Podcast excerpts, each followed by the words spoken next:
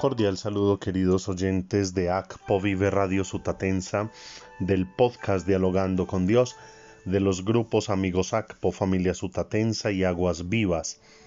Elevamos nuestra acción de gracias a Dios por el cumpleaños de Andrés Antelo, de María de la Sierra León Cádiz, de Antonio Luis Agames Padilla en Barcelona, de Lina Carolina Gómez Romero.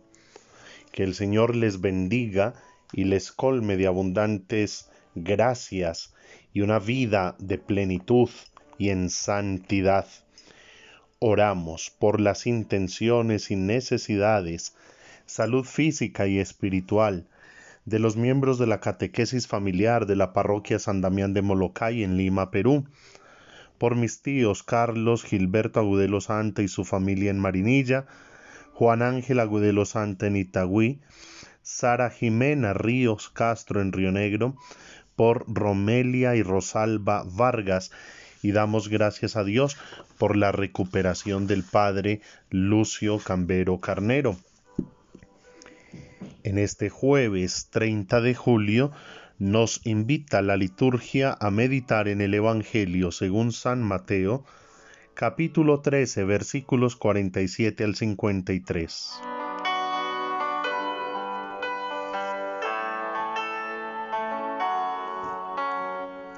En aquel tiempo dijo Jesús a la gente, el reino de los cielos se parece también a la red que echan en el mar, en el mar y recoge toda clase de peces cuando está llena, la arrastran a la orilla, se sientan y reúnen los buenos en cestos y a los malos los tiran. Lo mismo sucederá al final del tiempo. Saldrán los ángeles, separarán a los malos de los buenos y los echarán al horno encendido. Allí será el llanto y el rechinar de dientes.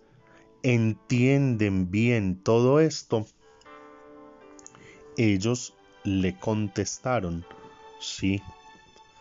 Él les dijo, ya ven, un letrado que entiende el reino de los cielos es como un padre de familia que va sacando del arca lo nuevo y lo antiguo. Cuando Jesús acabó estas parábolas, partió de allí. Palabra del Señor.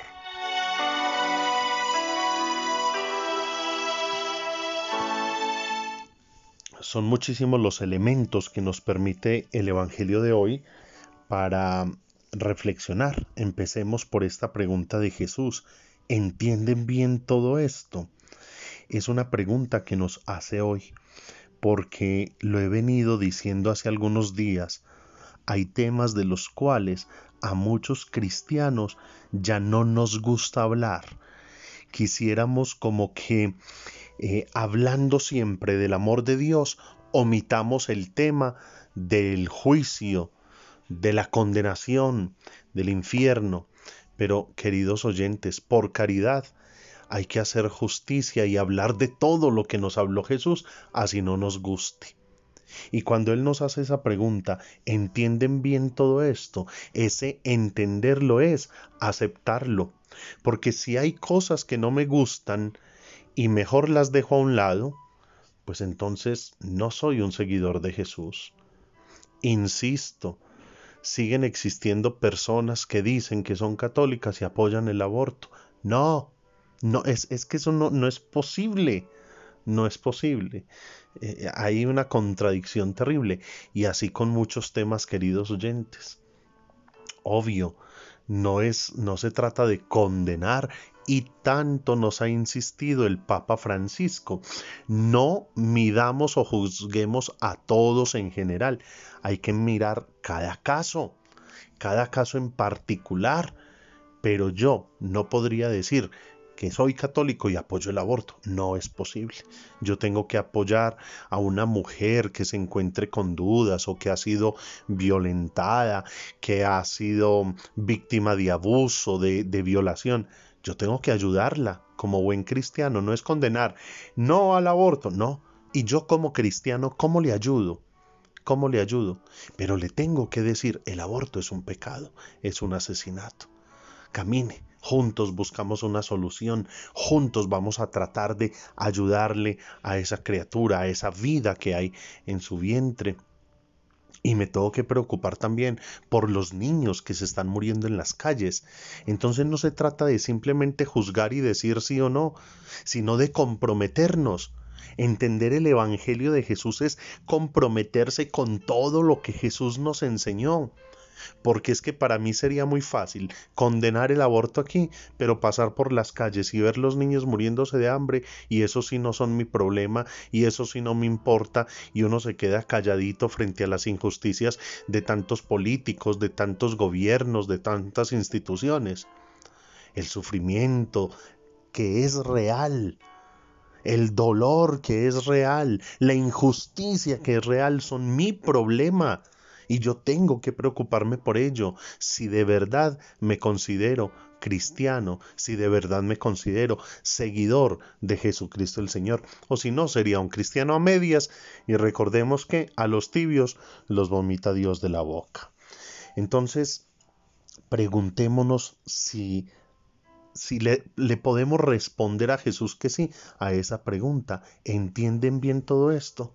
Entendemos que hay infierno y que si no vivimos según la voluntad de Dios, si no nos dejamos amar y redimir por Él, podemos ir a la condenación, al fuego y al rechinar de dientes.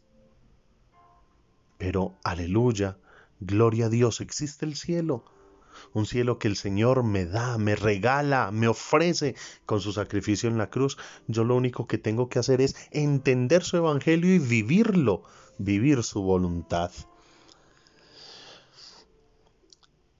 De hecho, queridos oyentes, yo les invito para que en casa ustedes lean, mediten y oren con la primera lectura de hoy, que es tomada del profeta Jeremías, capítulo 18, versos del 1 al 6.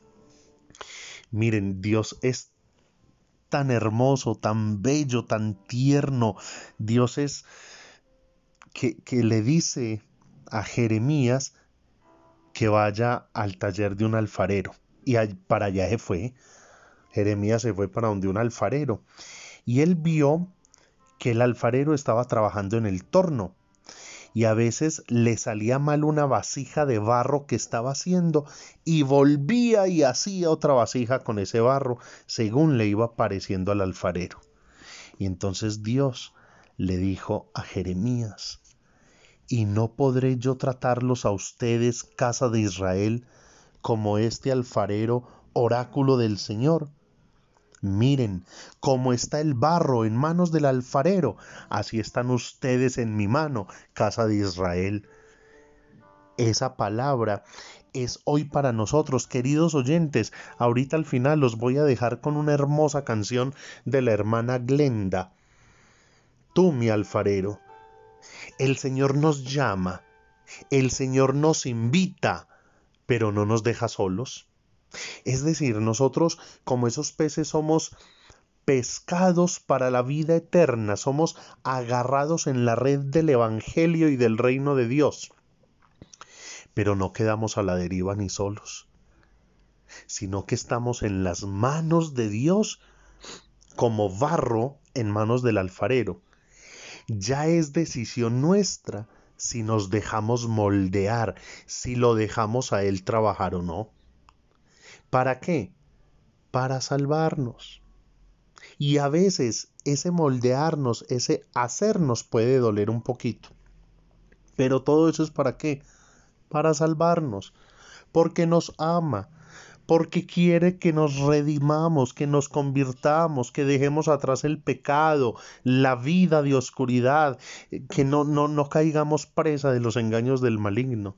Por puro amor, Él nos moldea y nos hace conforme a su voluntad. Por eso yo los dejo con ese bello canto que les invito que lo hagamos oración ruega por nosotros, Santa Madre de Dios, para que seamos dignos de alcanzar las promesas y gracias de nuestro Señor Jesucristo. Amén. Feliz día, que Dios les bendiga. En Chile llamamos a la arcilla, le llamamos greda. No sé si ustedes han visto, pero yo hasta que no vi un alfarero, no entendí cómo era nuestro Señor. Un alfarero siempre tiene las manos sucias, nunca tiene las manos limpias, siempre está totalmente involucrado con ese barro que somos tú y yo. Y ese alfarero, y ese alfarero nunca pierde la esperanza con ese barro. A mí me ha costado, me ha costado entender por qué a unas personas les cuesta encontrar a Dios.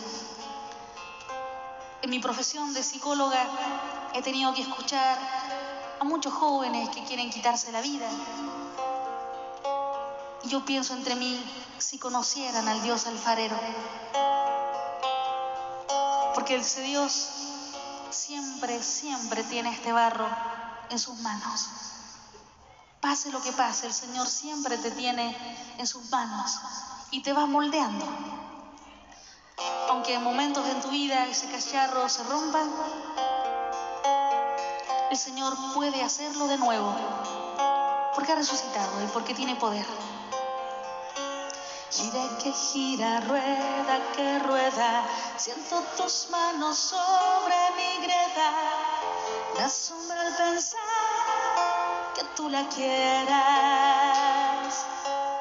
Tu cacharro acaba de caerse, acaba de quebrarse, acaba de